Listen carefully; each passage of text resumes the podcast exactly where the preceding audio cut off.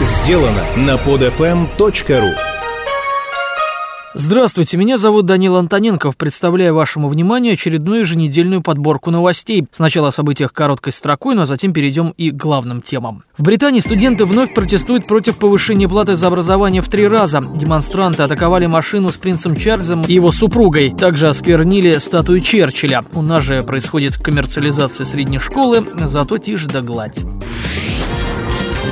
США напечатали 400 миллионов новых 100-долларовых купюр, непригодных из-за технологической ошибки. Чтобы найти бракованный банкнот у американского Центробанка могут уйти годы. У здания МВД в Москве задержали людей, приехавших рассказать о беспределе бандитов в Волгоградской области. Люди идут жаловаться царю, как в средние века. Интересно, телеги и лапти-то были. А вообще грустно, другого выбора у населения нет, разве что самим за ствол браться.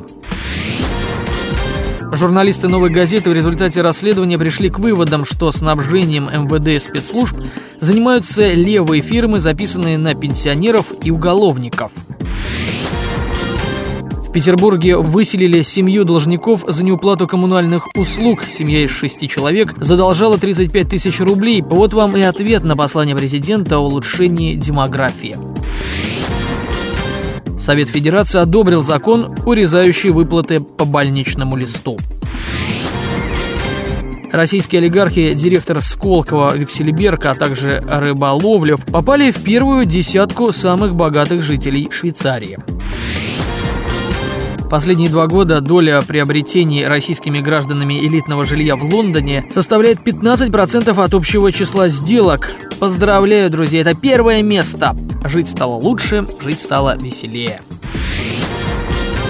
Очередной факт феодализма современной России. Сын замминистра эконом-развития, 29-летний Сергей Левицкий, возглавил дочку Ростехнологий, которая займется проблемными активами госкорпорации. Пятеро военных летчиков из США подрались в гостинице в Улан-Удэ. Они имели дип неприкосновенности и прибыли в Россию для работы по программе «Открытое небо», в рамках которой контролируется военная активность стран. Экипаж отозвали на родину. Прокуратура сообщает, что число терактов на Кавказе за год выросло вдвое. Создана новая всероссийская религиозная организация мусульман. Гособоронзаказ в следующем году вырастет до полутора триллионов рублей.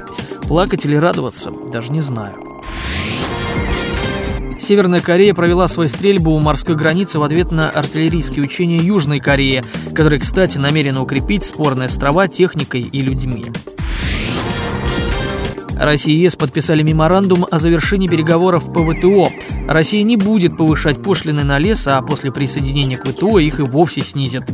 Думается, в рамках модернизации нам поставят новые пилы или напильники для заточки зубьев на «Дружбе-2». Участник российско-американского шпионского скандала стал топ-менеджером Роснефти. Там от официальных комментариев отказались. Проведу лишь две параллели. Разведчик попался на финансовых махинациях в Америке. Его устраивают на теплое денежное место в госкорпорации.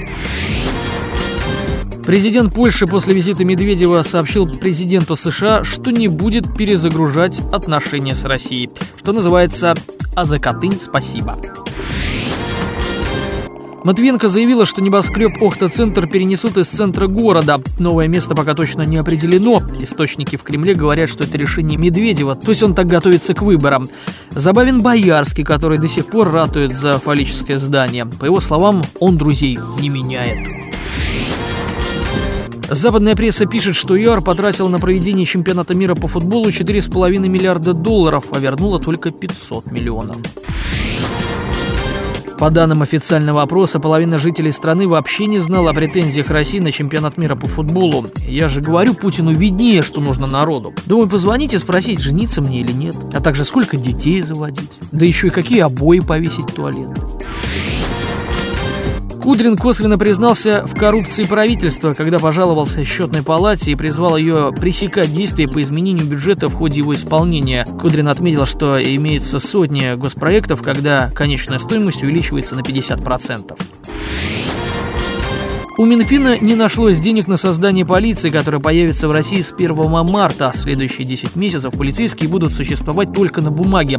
Даже вывески и удостоверения у стражи порядка не поменяются.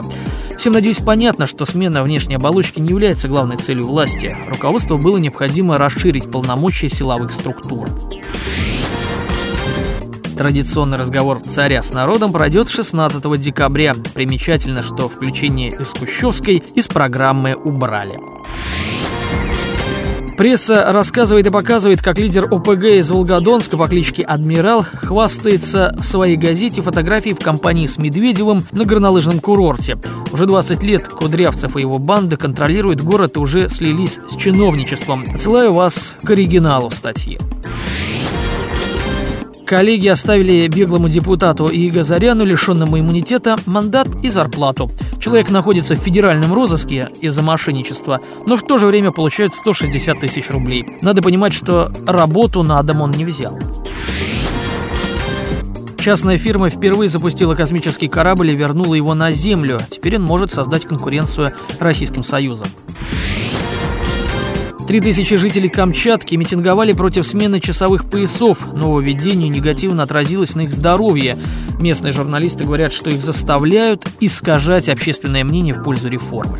Ну а теперь к рейтингу. Девятое место. Российские школьники по уровню знаний оказались на 41 месте из 65. Лидируют в международном рейтинге ребята из Шанхая. Далее традиционно идут Финляндия, Южная Корея, Гонконг, Сингапур. Упад российского образования на лицо. Наши школьники относительно предыдущего рейтинга опустились на 8 позиций. Разрыв между лидером и аутсайдером рейтинга, Китаем и Киргизией, составляет примерно 6 лет школьного обучения. Восьмое место.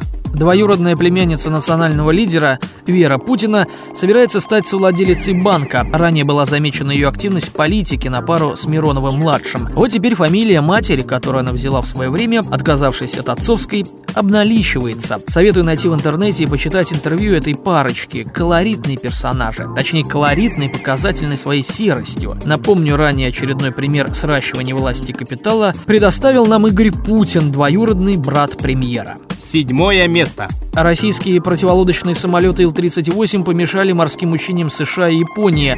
Организаторы временно прервали маневры, опасаясь, что российские самолеты смогут перехватить сверхсекретную информацию, например, узнать частоты радаров. Японцы недовольны, однако Тихоокеанский флот никаких правил не нарушал. Добавлю, что в рамках самых крупных военных учений вблизи российской границы собрались 44 тысячи военнослужащих, 60 кораблей и 400 самолетов. Выяснилось также, что для перехвата российских Ил-38 были направлены истребители США и Японии. Шестое место. Wikileaks публикует тайную переписку, из которой следует, что Генсек ООН поддерживал опальных бизнесменов Зимбабве, которые планировали устроить госпереворот в своей стране, между прочим, в демократической стране. Сейчас началась шумиха по поводу признания президента Кот-Дивуара из числа оппозиционных. ООН тут же вмешалась. И Россия. Зачем, казалось бы? Ответ прост. Нефть и газ. Категорически рекомендую прочтению книгу Джона Перкинса «Исповедь экономического убийцы». Пятое место. Чиновники и Михалков вошли во вкус. После принятия налога на болванки, который заведомо обвиняет всех покупателей в пиратстве, Минкультуры предложила осуществить сборы с компьютеров, электронных книг и принтеров ежегодным 100 миллионам долларов авторскому обществу Михалкова прибавится еще 200 миллионов. Между прочим, судя по информации на сайте Союза правообладателей, он и включает в себя лишь авторов-исполнителей, изготовителей фонограмм и аудиовизуальных произведений. Причем здесь принтеры, непонятно. В то же время фотограф Алексей Иванов уличил сына Никиты Михалкова в пиратстве. Он обнаружил в первых 30 секундах фильма «Москва, я люблю тебя» свои фотографии, позаимствованные режиссером без разрешения автора. Ему удалось найти еще двух фотографов, чьего мнения также не спросили. Справка.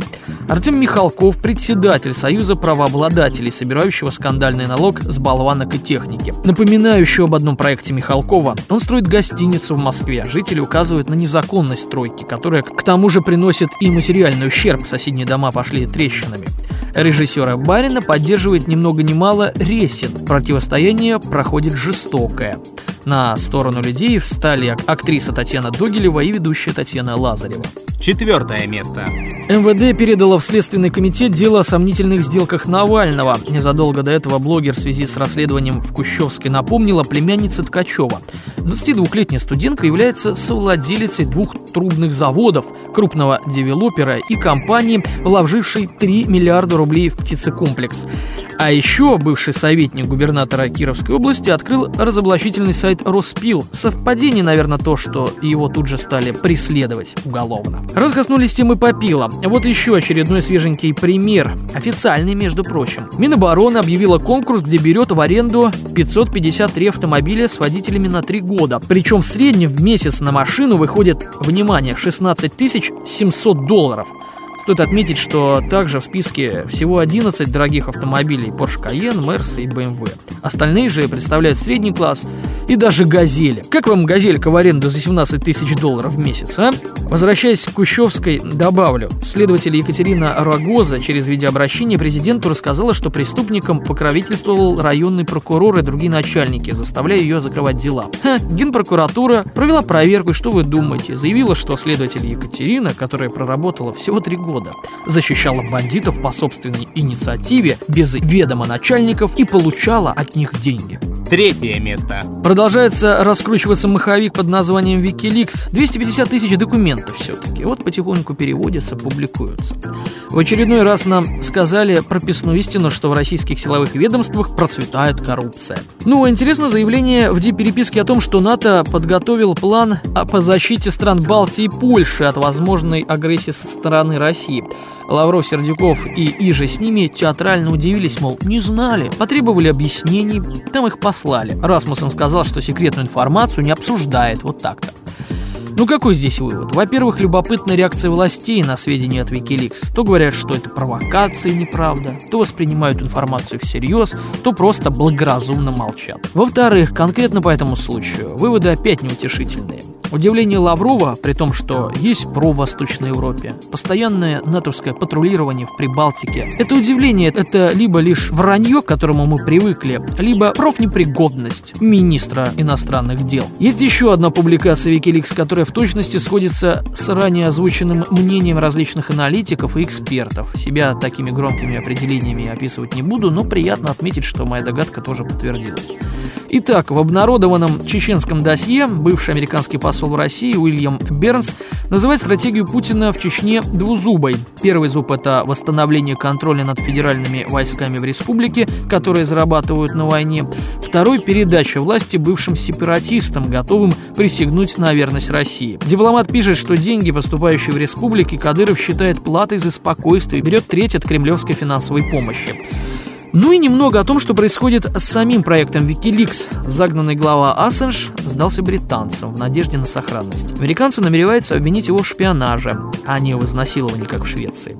Соратники хакеры объявили первую сетевую войну, обвалив MasterCard и Визу, обещав атаковать сайты правительств Британии, Франции и США. Другие сподвижники намерены открыть новый сайт OpenLeaks, так как недовольны диктаторским режимом Ассенжа. В общем-то, даже это развитие событий пока не проливает свет на происхождение феномена Wikileaks. Проект ли это секретных служб или частная инициатива Ассенджа, остается непонятно. Второе место.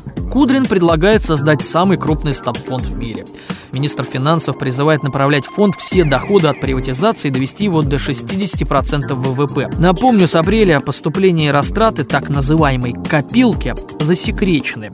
Ко всему прочему, власти собираются передать управление народными средствами частной компании. Цинично и то, что сначала предлагалось устроить очередную глобальную приватизацию в помощь текущему бюджету, но теперь Кудрин не собирается тратить деньги на устранение дефицита бюджета, а по факту хочет сложить деньги в черный мешок, как вы понимаете, из которого средства уходят в неизвестном направлении. Надеюсь, схема ясна. Первое место. А Россия пожинает плоды национальной политики, частности, вопроса миграции. К сожалению, пожинает именно Россия, не представители власти. На прошлой неделе кавказцами был убит русский молодой человек.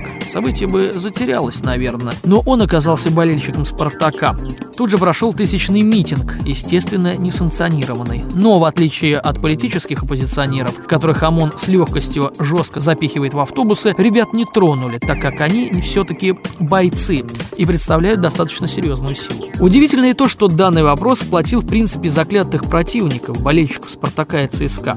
Фанаты требовали непредвзятого расследования убийства, потому как оказалось, задержанных кавказцев отпустили. За них, по некоторым сообщениям, похлопотал родственник бывший милиционер. Также писали, что к отделу ВД пришли многочисленные друзья задержанных. В выходные состоялись очередные митинги фанатов в Москве и Петербурге. Теперь не обошлось без столкновений с ОМОНом. Мало того, запланированы еще акции. Реагируют власти активно. Мутко что-то сказал, Фурсенко тоже, Медведев обеспокоен. Ну да ладно, всех их понять можно. Ультрас это все-таки не бабушки, безобидная в силовом смысле интеллигенция. Думаете, проблема сиюминутна и существует только в Питере и Москве? Нет. Так в Ростове-на-Дону состоялся многочисленный митинг памяти погибшего студента. Он прошел под лозунгами «Ростов – русский город» и «Один за всех и все за одного». Дело в том, что молодого человека убил выходец из Ингушетии, который регулярно отрабатывал на нем борцовские приемы. Начало это революции?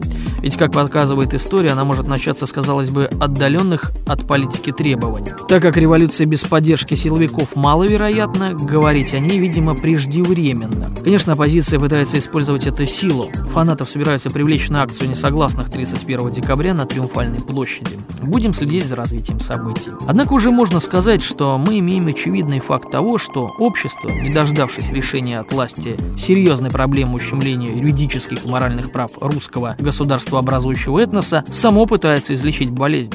Но, по-видимому, сейчас лечатся только симптомы. Реальная причина недомогания, которая в руках Кремля, пока остается нетронутой. С вами был Данил Антоненков. Надеюсь, очередные пазлы заняли свои места до следующей недели. Скачать другие выпуски этой программы и оставить комментарии вы можете на podfm.ru.